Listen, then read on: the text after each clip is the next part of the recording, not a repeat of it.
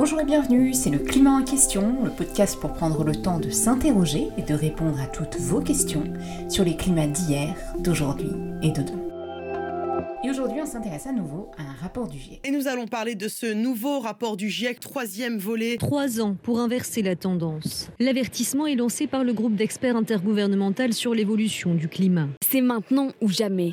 Tel serait le message. Nous devons nous atteler à la tâche dès maintenant, faute de quoi les 1,5 degrés seront hors de portée. Médias et politiques confondus, presque personne n'en a parlé. Les scientifiques du GIEC font pourtant des propositions concrètes pour agir dès maintenant. C'est vrai que ces rapports du GIEC, on en a encore une fois malheureusement trop peu parlé. Alors dans l'épisode d'aujourd'hui, on prend le temps de revenir sur le rapport numéro 3 consacré à l'atténuation des émissions et aux solutions concrètes pour pouvoir réduire nos émissions de gaz à effet de serre dans le monde entier et en France en particulier. Pour en discuter, je suis comme d'habitude avec Gilles Ramstein, paléoclimatologue, et Sylvestre Huette, journaliste scientifique. Bonjour Sylvestre et Gilles. Bonjour. Et en deuxième partie d'épisode, nous aurons la chance de recevoir une économiste qui a participé à la rédaction de ce rapport du groupe numéro 3 du GIEC, Céline Guivarch. Mais pour commencer, Sylvestre, je me tourne vers toi. On a vu de très nombreux rapports du GIEC publiés ces derniers mois, même si on n'en a pas assez parlé.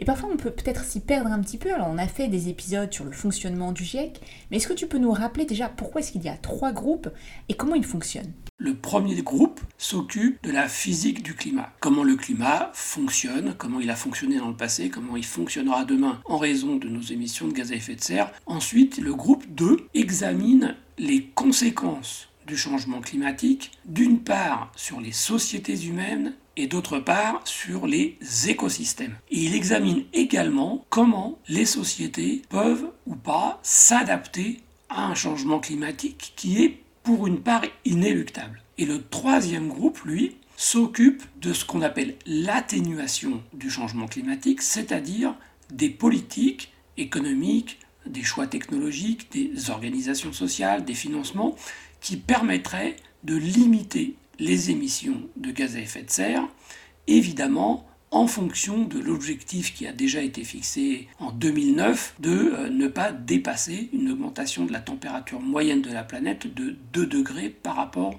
au niveau pré-industriel. Et le fonctionnement du GIEC est le suivant. Le premier groupe publie d'abord son rapport et ensuite, plusieurs mois après, les groupes 2 puis le groupe 3 publient le leur. Puis, euh, une fois que ces trois rapports ont, ont été publiés, le GIEC produit ce qu'il appelle un rapport de synthèse qui est une sorte de résumé de euh, ces trois rapports avec un effort particulier pour montrer les relations qu'il y a entre les résultats du premier, du deuxième et du troisième groupe. Merci beaucoup Sylvestre. Donc ces trois groupes, on le rappelle, qui sont constitués de centaines de scientifiques du monde entier qui travaillent ensemble pour faire la synthèse des connaissances dans leur domaine. Ils n'ont pas le temps de faire des nouvelles recherches pour ces rapports du GIEC et ce n'est pas leur mandat. Juste une petite précision de calendrier parce que tu dis il y a d'abord le groupe 1, ensuite le groupe 2, ensuite le groupe 3, mais le groupe 2 et 3 ne commencent pas à travailler quand le groupe 1 publie ses résultats. Donc comment ils font pour euh, travailler ensemble? Bien sûr, les groupes 2 et 3 travaillent en parallèle du groupe 1. En revanche, en raison d'expériences passées, ce qu'ils font, c'est que la publication de leur rapport est décalée de quelques mois par rapport à celui du groupe 1, de manière à vérifier qu'ils euh, ont bien pris en compte la physique du climat d'une manière euh, exacte dans euh, leur travail. Et, et, pour ça, ils se sont donné quelques mois post-publication du rapport du groupe 1 pour vérifier ce point. Mais évidemment, ça fait plusieurs années de travail. Beaucoup de travail en effet, et on a consacré un épisode à chacun de ces rapports, et on fera évidemment un épisode sur le rapport de synthèse lorsqu'il sera sorti. Mais ça fait jamais de mal de faire un petit rappel rapide. Gilles, je me tourne vers toi. Est-ce que tu peux nous redire quels sont les messages clés du groupe numéro 1 sur la physique du climat? Et puis, on n'a pas redit, mais il s'agit là donc du sixième rapport du GIEC, hein, il y en a eu cinq par le passé.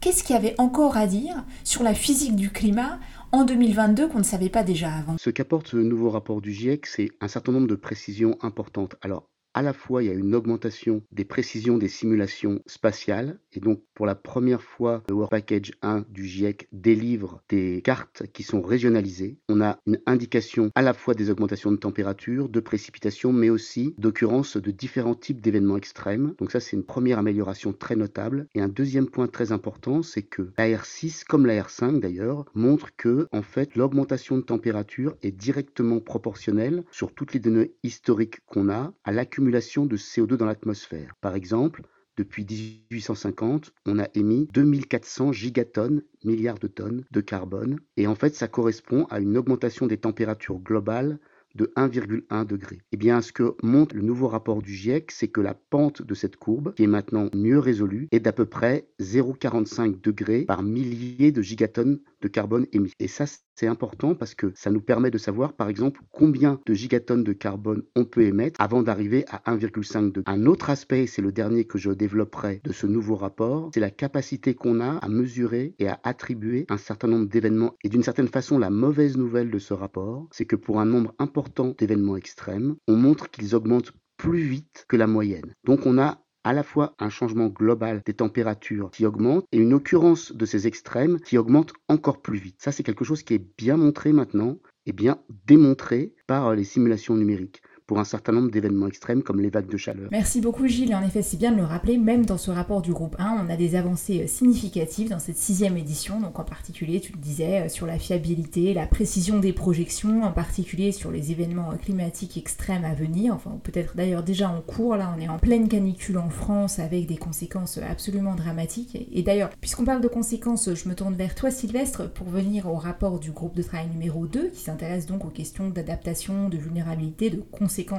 du changement climatique. Alors en quelques minutes, on va pas avoir le temps de revenir comme on l'avait fait dans l'épisode précédent sur l'ensemble des conséquences sur les sociétés humaines et les écosystèmes, mais est-ce que tu peux nous résumer les messages principaux de la question qui est finalement euh, derrière ce rapport, qui est tout simplement est-ce qu'on va réussir à s'adapter? La première réponse est en principe, oui. Ça, c'est moi qui le dis. Eux, ils le disent autrement. Ils disent les preuves des impacts observés, des risques projetés, des niveaux, des tendances de la vulnérabilité et des limites de l'adaptation démontrent qu'une action mondiale de développement résilient au changement climatique est plus urgente que cela n'avait été évalué dans les rapports précédents. Il y a des réponses complètes, efficaces innovantes qui exploitent les synergies entre elles. Là, c'est moi qui traduis. Mais en pratique, il reste très peu de temps pour réaliser cette perspective de résilience. Le GIEC dit ça comme ça, la fenêtre d'opportunité pour permettre un développement résilient au changement climatique se rétrécit rapidement. Les voies qui permettent d'y arriver sont progressivement contraintes par chaque augmentation du réchauffement, notamment au-delà de 1 degré et demi, et elles le sont aussi par les inégalités sociales et économiques. Et du coup, le rapport continue en disant que cette résilience suppose donc que soient réunies certaines conditions. Ces conditions, c'est que les gouvernements, la société civile, le secteur privé font des choix de développement inclusif qui donnent la priorité à la réduction des risques à l'équité et à la justice. Évidemment, c'est des conditions qui seraient facilitées par une bonne coopération internationale et par des gouvernements qui travaillent correctement avec les communautés, la société civile, les organismes éducatifs, scientifiques, etc. Maintenir la résilience de la biodiversité et des services écosystémiques à l'échelle de la planète dépend de la conservation de ces écosystèmes sur environ 30% à 50% des continents de l'eau douce et des océans. C'est-à-dire que c'est quand même là une condition extrêmement difficile à réaliser. Et le GIEC continue en disant, en répondant à la question, est-ce que ces conditions sont aujourd'hui réunies? Et il répond, les tendances actuelles et passées n'ont pas fait progresser à l'échelle mondiale un développement résilient. Et les perspectives de résilience au climat sont de plus en plus limitées si les émissions actuelles de gaz à effet de serre ne diminuent pas rapidement. Et le GIEC dit même que cette résilience sera déjà impossible dans certaines régions et sous-régions si le réchauffement planétaire excède 2 degrés C, et en particulier les basses côtes, les régions polaires, etc., et les régions à haut niveau de pauvreté et dont les écosystèmes sont trop dégradés. Et enfin, la conclusion de la conclusion, c'est les preuves scientifiques cumulatives sont sans, sans équivoque, le changement climatique est une menace le bien-être humain et la santé planétaire, et tout nouveau retard dans l'action mondiale concertée pour l'adaptation et l'atténuation manquera une fenêtre d'opportunité qui est brève et qui se referme rapidement pour assurer un avenir vivable durable pour tous. Merci beaucoup Sylvestre et ces messages on les a détaillés dans notre dernier épisode sur le groupe de travail numéro 2 du GIEC en disant que vraiment ces solutions d'adaptation aujourd'hui plus que jamais on les connaît, elles sont accessibles mais pour les mettre en œuvre la fenêtre d'opportunité comme tu dis se réduit de plus en plus à mesure notamment que les émissions continuent d'augmenter. Il faut donc agir, agir le plus rapidement possible et agir pour réduire nos émissions de gaz à effet de serre c'est justement l'un des messages clés du groupe numéro 3, celui auquel on s'intéresse aujourd'hui, je vais me tourner dans un instant vers notre invité, c'est aussi un rapport que l'on dit parfois un petit peu plus politique. Et c'est là que je me tourne vers toi pour un petit mot de, conclusion ou de commentaire plutôt sur la nature un peu particulière du rapport du groupe numéro 3. Ah, il faut avoir bien conscience que euh, ce qui est au cœur du groupe 3, même si euh, il est pluridisciplinaire, c'est euh, les sciences économiques. La science économique, elle comprend des oppositions de valeurs. Alors ces oppositions de valeurs, ne sont pas traitées comme telles dans le rapport du groupe 3. Mais on les y trouve en réalité. La grande avancée du sixième rapport, c'est le traitement du conflit entre sobriété et inégalité. C'est l'objet du chapitre 5 sur la réduction de la demande et les aspects sociaux de l'atténuation de la menace climatique. La justice climatique, c'est au cœur du dossier climat depuis le début. Dès 1991, il y a un économiste indien, Anin Agarwal, qui proclamait le droit de chaque être humain à la même émission de gaz à effet de serre et réclamait qu'on comptabilise les émissions de CO2 par tête de pipe, par habitant et non pas par et depuis 90, la revendication d'une justice climatique sociale et mondiale, la reconnaissance de la responsabilité des pays anciennement industrialisés, le droit à une vie décente pour tous, qui n'étaient que des affirmations de militants un peu, sont devenues des conclusions d'experts dans le rapport du groupe 3 et la première chose qu'il faut noter dans ce rapport, c'est qu'en s'appuyant sur de nombreux travaux d'économistes et de sociologues, le rapport pointe l'énorme impact des inégalités de revenus sur les émissions. Toutefois, si on trouve dans le rapport complet des éléments de critique du système social dominant, voire l'affirmation très nette qu'inégalité et politique climatique ne riment pas ensemble, il n'y a absolument rien sur les mécanismes économiques qui produisent ces concentrations de richesses, et donc rien non plus sur la manière de les éradiquer. Autre exemple, le résumé pour décideurs affirme qu'une politique climatique efficace doit s'appuyer sur la sobriété et sur l'équité. D'ailleurs, il accorde à la sobriété un rôle majeur dans la diminution des émissions de gaz à effet de serre. Le problème, c'est que le rapport est quasiment muet sur les moyens d'une politique qui permettrait de réaliser cette équité. On y trouve quasi uniquement une évocation très prudente d'une taxe sur la richesse absolue qui pourrait diminuer les gros patrimoines si elle était supérieure aux revenus encaissés, mais ça s'arrête là. Un autre élément, c'est que le rapport analyse d'une manière assez lucide l'effet par exemple de la publicité commerciale. Euh, le résumé technique dit que euh, la volonté d'imiter la consommation des plus riches joue un rôle très important dans la transformation de la perception par les populations de, certains, de certaines consommations euh, de quelque chose de superflu à une nécessité absolue pour eux. Et on retrouve, je crois, cette même problématique liée à la publicité dans les débats sur l'impact que peuvent avoir les influenceurs sur les réseaux sociaux lorsqu'ils s'affichent sur des jets privés aux quatre coins du monde en présentant cela comme le symbole de réussite aujourd'hui. Mais nulle part dans le rapport on va trouver un moyen, une proposition permettant d'éradiquer la publicité commerciale massive qui est, une, véritable arme de destruction de l'autonomie matérielle et de pensée euh, des populations. Alors pourquoi est-ce que ça n'y est pas? Fondamentalement parce que autant les économistes peuvent se mettre d'accord sur la description de l'effet de la publicité ou se mettre d'accord sur le fait que les plus riches émettent beaucoup plus de gaz à effet de serre. En revanche, si la solution c'est une mise en cause du système économique dominant, c'est-à-dire euh, du capitalisme et de ses moteurs principaux, alors ça ne peut pas se retrouver dans une expertise consensuelle à l'échelle mondiale. Je que tu as raison de souligner ça. Il ne faut pas s'attendre à ce que des économistes parviennent à un consensus sur les changements à apporter à notre modèle socio-économique actuel. En revanche, c'est bien de débats politiques qu'il s'agit et il faut donc que l'ensemble de ces rapports du GIEC, en particulier le rapport numéro 3, permettent d'alimenter le débat politique, permettent des discussions sur quelles solutions on va trouver ensemble demain pour faire face aux conséquences catastrophiques du réchauffement climatique. Et c'est pour ça d'ailleurs qu'on avait dédié un certain nombre d'épisodes du climat en question en amont des élections euh, présidentielles et législatives à ces questions. Mais pour l'instant, on continue cette discussion avec notre invitée, une économiste justement, Céline Guivarch. Bonjour Céline Guiva. Bonjour. Et bienvenue, je dirais même bienvenue à nouveau, puisque tu es une des rares euh, invitées que nous recevons pour la deuxième fois dans le climat en question. Tu étais déjà venue nous parler lors de l'épisode 6 du climat en question, euh, de façon plus générale, des mesures économiques pour le réchauffement climatique. Et aujourd'hui, on parle plus précisément des conclusions du groupe de travail numéro 3, qui est donc consacré aux mesures d'atténuation, de réduction des gaz à effet de serre. Alors donc depuis la dernière fois, ça n'a pas changé. Tu es toujours euh, directrice de recherche au CIRED, le Centre international de recherche sur l'environnement et le développement. Tu es toujours membre du Haut Conseil pour le climat et tu es donc l'une des autrices de ce rapport du groupe 3. Alors pour commencer, est-ce que tu peux nous présenter les messages clés de ce rapport? Oui, bien sûr. Alors donc ce, rapport hein, qui fait euh, la synthèse de l'état des connaissances sur euh, l'atténuation, c'est-à-dire les solutions de réduction des émissions de gaz à effet de serre pour limiter l'ampleur du changement climatique. Donc d'abord, ce que, nous dit euh, ce rapport, c'est qu'on voit euh, de plus en plus de euh, politiques et mesures d'atténuation qui entrent en vigueur dans un nombre de pays croissants et, dans beaucoup de secteurs, à des échelles nationales, mais aussi de plus en plus à des échelles locales de villes. Et on a des éléments pour dire que ces mesures ont permis d'éviter des émissions de gaz à effet de serre. Par contre, les émissions mondiales de gaz à effet de serre ont continué euh, à augmenter hein, et on a simplement réussi à ralentir la vitesse d'augmentation qui euh, est de l'ordre de 1,3% par an en moyenne sur la dernière décennie contre plus de 2% par an la décennie euh, précédente. Et donc on n'est pas du tout sur une trajectoire qui est compatible avec limiter l'augmentation de la température du globe à 2 degrés et qui plus est à 1,5 degré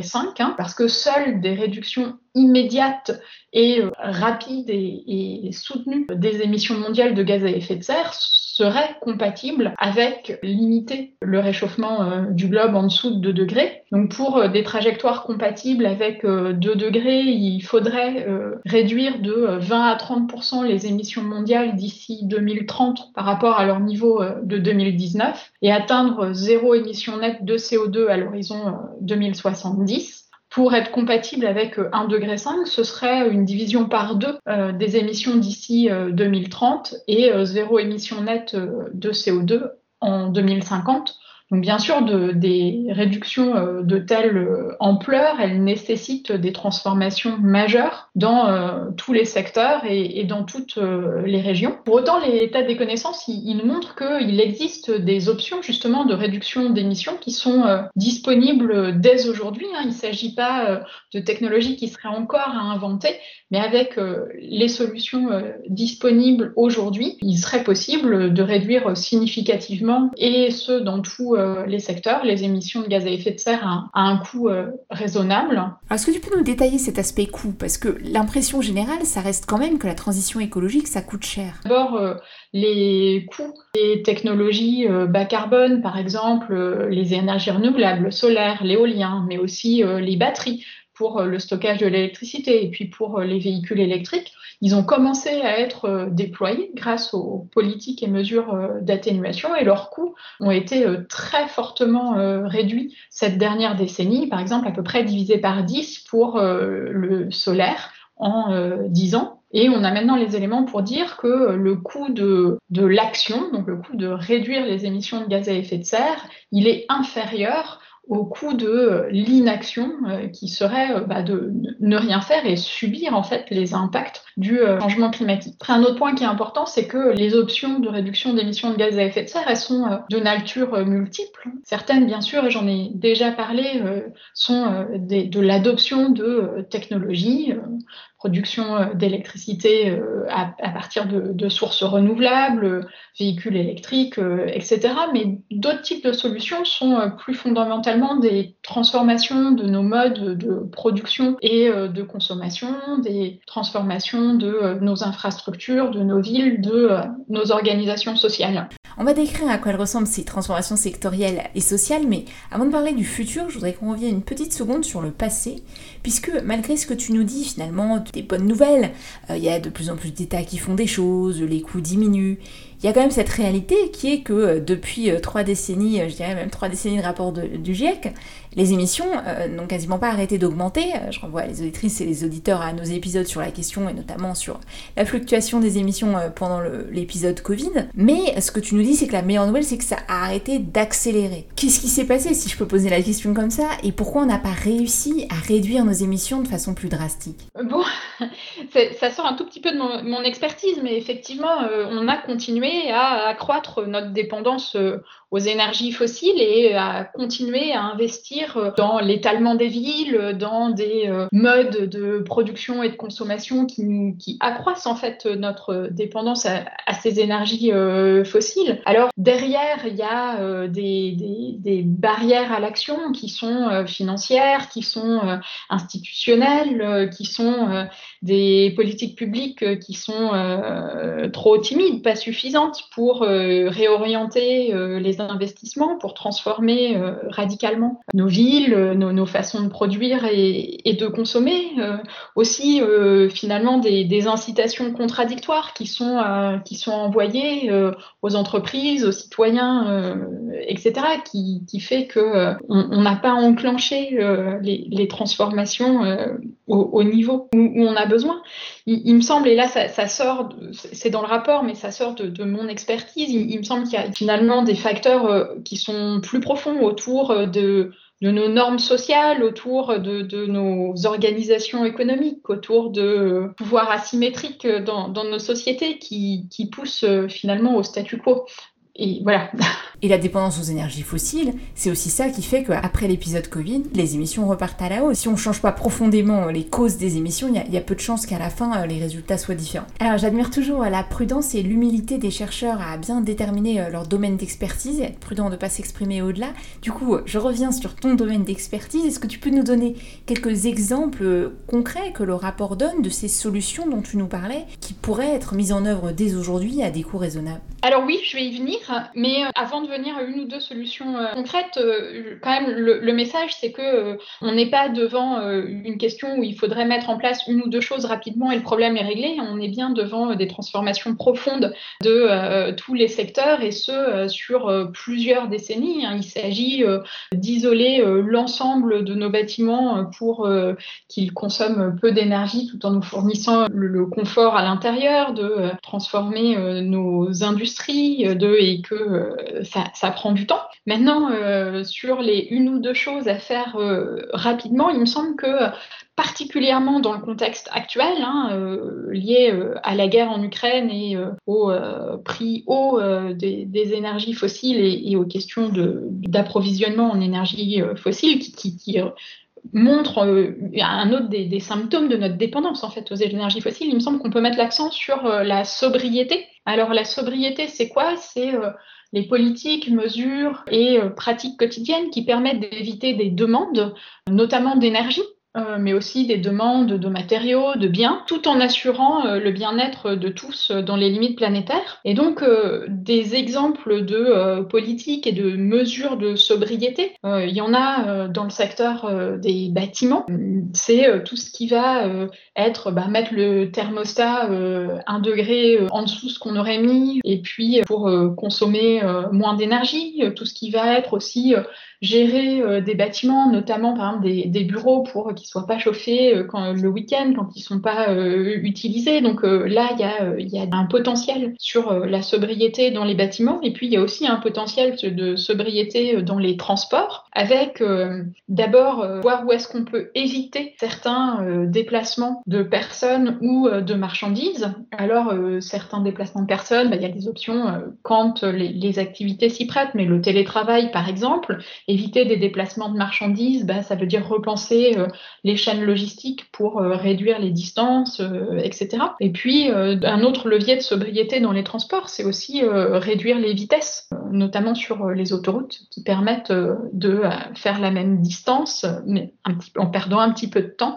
mais par contre en consommant moins de carburant. Alors merci, je crois que tu as vraiment raison de rappeler l'importance de cette transformation systémique dans l'ensemble des secteurs et pas juste des solutions isolées. Mais quand même, dans la série solutions qui pourraient nous sauver, dont on entend parler parfois, il y a cette idée qu'on pourrait finalement simplement capter du carbone de l'atmosphère et le stocker dans des sous-sols ou les sols ou les forêts et que cela finalement nous permettrait d'acheter un peu de temps ou au moins d'atteindre le net zéro dont tu parlais tout à l'heure. Alors peut-être d'abord il, faut rappeler que euh, effectivement hein, la physique du climat nous impose d'atteindre zéro émission nette pour euh, stabiliser le euh, réchauffement du globe et tant qu'on n'aura pas atteint ce zéro émission nette de CO2, en fait les choses continueront à empirer. Donc c'est bien l'objectif pour le CO2 et puis aussi une réduction des autres gaz à effet de serre, le méthane, le protoxyde d'azote notamment. Et donc, zéro émission nette, ça veut dire quoi? Ça veut dire que euh, toutes les émissions positives qui subsistent doivent être contrebalancées par des absorptions de euh, CO2. Or, euh, ce qu'on sait, c'est qu'il y a certaines émissions qui sont difficiles à éliminer totalement dans certains procédés industriels, par exemple la production de ciment ou certains procédés dans la chimie ou pour l'aviation où euh, là aussi euh, il y a des émissions difficiles euh, à éviter. Et donc pour être à zéro émission nette de CO2, il y a besoin alors de réduire le plus possible les émissions dans tous les secteurs, mais pour ce qu'on n'arrive pas à réduire, ben, de développer des absorptions pour euh, les absorptions, il y a tout un panel de euh, solutions euh, qui existent, qui s'appuient sur différents types de mécanismes. Il y en a qui s'appuient finalement sur la photosynthèse hein, et qui sont déjà utilisés. C'est tout ce qui est la reforestation, par exemple, des changements de pratiques agricoles pour stocker davantage de carbone dans les sols. Donc, c'est toutes les pratiques de moindre labour ou d'agroforesterie. Et puis, il y a d'autres types de solutions euh, qui, euh, elles, euh, s'appuient davantage sur des technologies qui aujourd'hui sont à l'état de prototype. Et donc, ça va être tout ce qui est la capture avec séquestration du CO2 dans des réservoirs géologiques. Donc, ce qu'on sait, c'est que toutes ces solutions-là, bon, elles sont à des niveaux de développement euh, différents, avec certaines qui, sont simplement à, des niveaux euh, de prototype. On sait que les potentiels, ils sont euh, limités, et donc c'est bien pas à la place de réduire les émissions de gaz à effet de serre, mais à la fin, quand on a réduit partout où on pouvait réduire pour contrebalancer ce qui reste. Et donc, ça ne nous exonère pas de faire tout euh, le reste, bien au contraire. D'autant plus que ce qui compte, c'est le cumul des euh, émissions de gaz à effet de serre et donc euh, les émissions qu'on va émettre jusqu'au moment où on est à zéro émission nette de CO2, c'est elles qui vont déterminer le niveau en fait du réchauffement climatique et donc les, les effets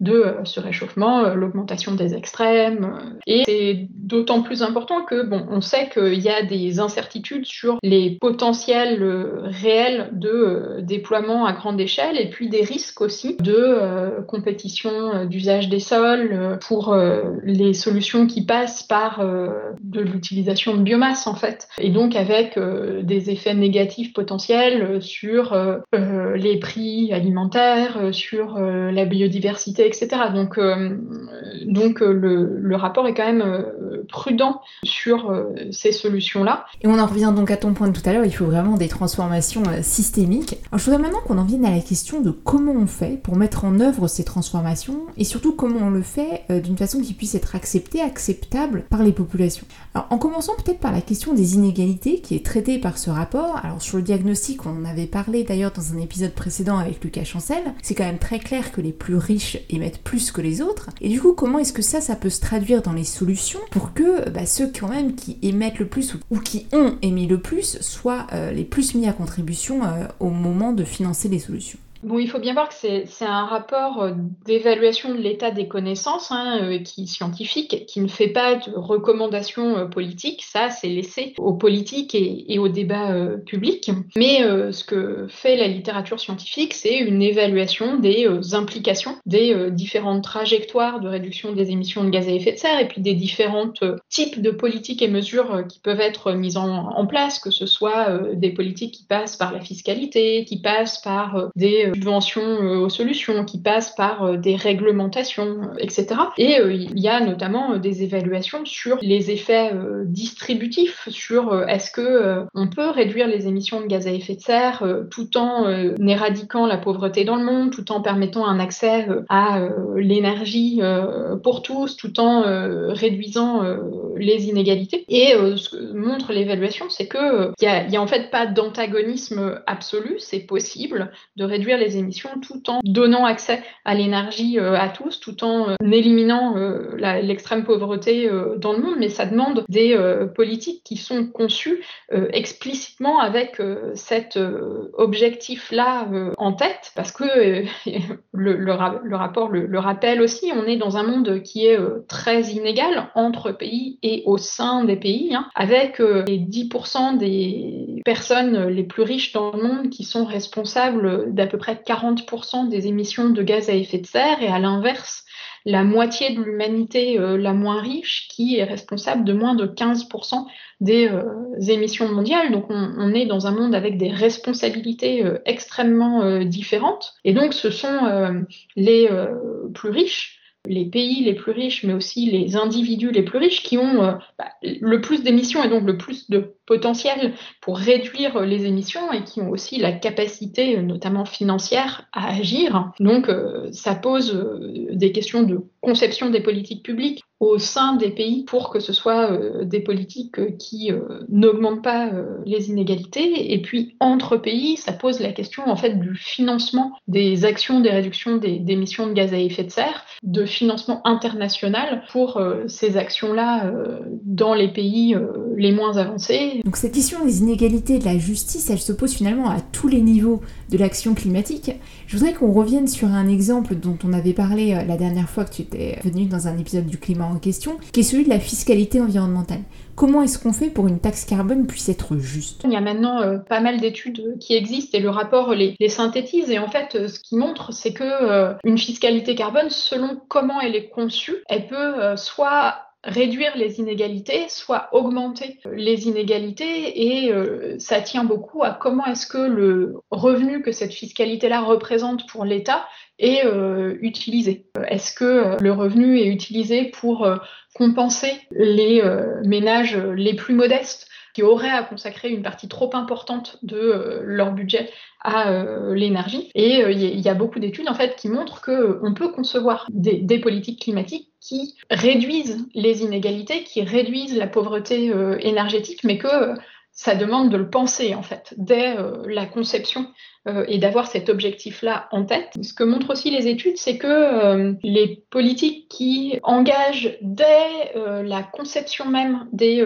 instruments de politique, qui engagent le plus largement possible la société, ont le plus de chances d'être justement des politiques qui sont justes et qui n'augmentent pas les inégalités. Peut-être un, autre élément, et qui là aussi hein, est plus loin de, ma propre expertise, mais, mais qui est présent dans le rapport, plus fondamentalement, ce que montre euh, l'état des connaissances, c'est que euh, les inégalités et les, pouvoirs asymétriques, les pouvoirs d'influence des décisions, les pouvoirs financiers sont en fait des facteurs qui structurent la vulnérabilité de nos sociétés et qui sont un facteur bloquant des actions. Et donc la, question des inégalités et la question de l'action face au changement climatique sont vraiment deux questions qui peuvent pas être traités séparément. Et pour prendre un exemple d'actualité, puisque le Parlement européen vient de voter la taxe carbone aux frontières, est-ce qu'on peut dire que ça, c'est un instrument qui concilie efficacité environnementale et justice sociale,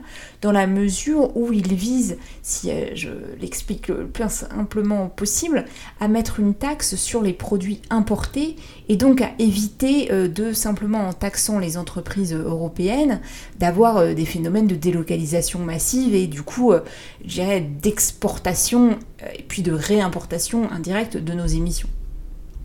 Alors, c'est je ne sais pas dans, quelle mesure c'est traité dans le rapport, en tout cas pas dans le chapitre sur lequel moi j'ai travaillé, c'est probablement dans le chapitre 13 sur justement les, institutions et les politiques euh, à l'échelle euh, nationale. Et il y a des recherches hein, sur les taxes carbone euh, aux frontières. L'idée, c'est effectivement, en tout cas pour l'Europe, qui a un système de quotas d'émissions pour les entreprises euh, des secteurs euh, les plus polluants et euh, qui finalement, pour éviter qu'il y ait une compétition inégale avec des entreprises localisées ailleurs, cette idée bah, de, mettre un prix sur les, les, importations des mêmes biens. Donc pour éviter finalement que ça conduise à euh, des délocalisations euh, des activités, euh, par exemple, ce qui serait d'un point de vue environnemental pas efficace puisque ce serait simplement déplacer des émissions. Après, ça pose un certain nombre de questions de la façon, le, diable se cache toujours dans les détails, la façon dont, on, dont on le met en place, à quel niveau on met cette fiscalité-là, parce qu'on n'a pas forcément les informations sur les émissions, enfin sur les technologies de production dans les autres pays. Ça pose aussi des questions sur euh, à quel niveau on les met. Est-ce que ça risque pas finalement de, changer la structure euh, des importations? Si vous mettez euh, une fiscalité par exemple sur les importations d'acier, mais pas sur les produits qui sont manufacturés avec de l'acier. En fait, ça risque de déplacer le problème sans réellement le résoudre. Par ailleurs, cette fiscalité aux frontières reporte en fait une partie du coût de la réduction des émissions de gaz à effet de serre euh, en dehors euh, de nos frontières qui pose des questions d'équité entre pays et souvent reporte le coût finalement sur des pays qui sont moins riches que l'Europe. Donc ça pose aussi des, questions d'inégalité et d'équité. Donc on voit bien que ça peut être compliqué, mais que c'est absolument fondamental d'intégrer l'efficacité des mesures climatiques avec les impératifs de justice sociale. Alors je sais que dans ce groupe 3 où il y avait plus de 250 auteurs plus de 60 pays différents, mais si on s'intéresse à la France, dans un moment assez particulier, puisqu'on vient d'élire nos représentants pour la nouvelle Assemblée nationale, et pour accueillir les nouveaux élus ou les sortants qui avaient été réélus, je que des scientifiques et des associations s'étaient mobilisés pour leur proposer une formation présentant les messages clés du rapport du GIEC, donc un peu comme vous venez de le faire à, l'instant. Alors est-ce que toi tu y étais et qu'est-ce qu'on peut attendre de ce genre de formation? Alors, je n'y étais pas. J'étais à une euh, conférence, le Scénario Forum, qui était organisé euh, en Autriche. Bien sûr, euh, il me semble qu'on on est dans un moment où l'action doit s'accélérer. Donc, c'est une question absolument cruciale pour les gens qui vont faire nos lois et d'avoir un transfert de, connaissances et puis bah, finalement de, de enfin, qui, qui donne le, relais pour agir aux décideurs euh, politique, mais il euh, faut, le faire à, tous les, à tous les niveaux. Euh. Oui, c'est vrai qu'il faut le faire à tous les niveaux et, dans tous les secteurs. Il y a d'ailleurs des initiatives très intéressantes dans le monde de l'entreprise, de l'éducation. J'espère qu'on aura l'occasion d'y revenir dans de prochains épisodes. Mais là, il va falloir qu'on conclue. Alors, je sais bien que le GIEC ne fait pas de recommandations, encore moins de conseils aux politiques qui viennent d'être élus, mais enfin, là, on a un nouveau gouvernement en place. Qu'est-ce que tu aurais envie de leur dire, ou en tout cas, quelles devraient être, selon toi, les priorités pour ce prochain quinquennat? Mais il me semble déjà que euh, arrêter ce qui nuit, c'est-à-dire les investissements dans les énergies fossiles et tout ce qui accroît notre dépendance aux énergies fossiles, euh, c'est euh, absolument fondamental. Et ensuite, on a besoin d'investir massivement dans les solutions, donc dans des villes plus vertes, dans une agriculture qui stocke davantage de carbone, dans la résilience de, de nos forêts, dans l'efficacité énergétique et l'efficacité matériaux de nos industrie, dans euh, l'isolation de nos bâtiments, dans le changement des équipements euh, de chauffage, euh, donc les, chaudières qui sont encore beaucoup aux énergies fossiles, hein, fuel et, gaz naturel, dans des solutions de transport en commun, dans les infrastructures de vélo, dans les véhicules électriques et les solutions de recharge des véhicules électriques. Donc ça, c'est des réglementations et des politiques publiques fortes, ambitieuses, coordonnées à, à, tous les échelons pour finalement donner accès à une vie meilleure, à des meilleures conditions de logement, à des villes plus agréables, à une meilleure santé aussi, hein, parce qu'on sait qu'il y a énormément de liens entre euh, émissions de gaz à effet de serre et, euh, santé. Et euh, par exemple, hein, si on, réduit la combustion d'énergie fossile, par exemple dans les villes avec les transports, eh ben, on améliore aussi la qualité de l'air. Et donc, on a tout intérêt d'agir là sur aussi les, solutions qui passent par l'alimentation, et donc avec une alimentation moins carnée qui réduit les émissions de méthane, parce que l'élevage de ruminants, euh, c'est des émissions de méthane, et eh ben, en, France, on a une alimentation qui, en moyenne, est trop carnée et qui fait qu'on n'est pas en, bonne santé. Donc, euh, il y a énormément euh, de choses. Donc, c'est aussi, je pense, des politiques publiques fortes de, régulation du secteur de la finance pour justement arrêter d'investir dans, euh, les énergies fossiles et, euh, réorienter les investissements euh, massivement vers les solutions. C'est des politiques publiques et des réglementations du côté de l'offre et, des et des entreprises pour avoir des productions de biens qui sont plus durables, qui sont réparables, qui sont recyclables, pour avoir des chaînes d'approvisionnement qui sont plus courtes. Donc voilà, tout un chantier en fait. Tout un chantier en effet, on va conclure là-dessus l'épisode d'aujourd'hui et ça nous ramène à la question de l'importance de l'action et des politiques publiques urgentes et ambitieuses dont on parlait tout à l'heure. Un immense merci Céline Guivarch d'avoir été avec nous pour cet épisode du climat en question. Et comme d'habitude, un grand merci aussi à Alexandre Carrier, Fabrice Etifier et Karim Baldé, ainsi qu'à Clément Sundong pour la musique originale de ce podcast fait maison. Et si vous aimez le climat en question, n'hésitez pas à nous retrouver sur les réseaux sociaux, Facebook, Twitter, Instagram, YouTube, ou à vous abonner sur l'ensemble des plateformes de podcast, ou encore à nous écrire un email, le climat en question avec un S, at ecomail.fr. Et je vous souhaite à toutes et tous une excellente pause estivale. On se retrouve à la rentrée pour de nouveaux épisodes.